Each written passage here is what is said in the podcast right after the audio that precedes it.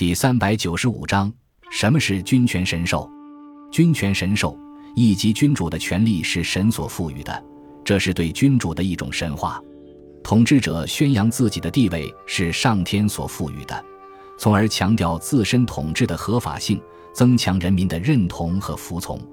尚书诏告说：“由下服天命。”这是有关君权神授思想的最早记载，也说明自夏朝开始。君权神授就已经成为一种有关政权的重要理念。商朝的统治者创造了一种至上神的观念，宣称帝或上帝是上天和人间的最高主宰，又是商王朝的宗祖神，因此人民应当服从商王的统治。周朝统治者则用天代替了帝或上帝的概念，周王称为天子。周朝毛公鼎上面的铭文记载：“披显文武，皇天鸿雁觉德，配我有周，应受天命。”这是对君权神授思想的明确宣扬。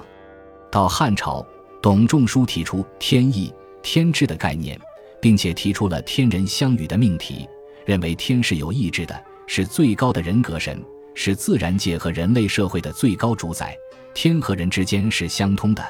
人应当按照天的意志来行动。董仲舒以天人相与作为理论基础，系统地发展了君权神授的思想，强调君权的天然合理性和神圣不可侵犯性。君权神授的思想在中国古代有着非常深远的影响，历代帝王以致造反的农民领袖，无不假托天命，自称奉天承运，或者说替天行道，虚构神迹，利用谶纬迷信。把自己的活动说成是受上天的指使，从而达到神化自己及其活动的目的。陈胜和吴广在谋划起义时，先用丹砂在丝绸上写“陈胜王”，将其放在别人用网捕获的鱼的肚子里面，然后又暗中潜伏到戍卒驻地旁边丛林里的神庙中去，在晚上用竹笼照着火装作鬼火，像狐狸一样叫喊：“大楚兴，陈胜王。”这就是君权神授的迷信思想深入人心的一个鲜明的例证。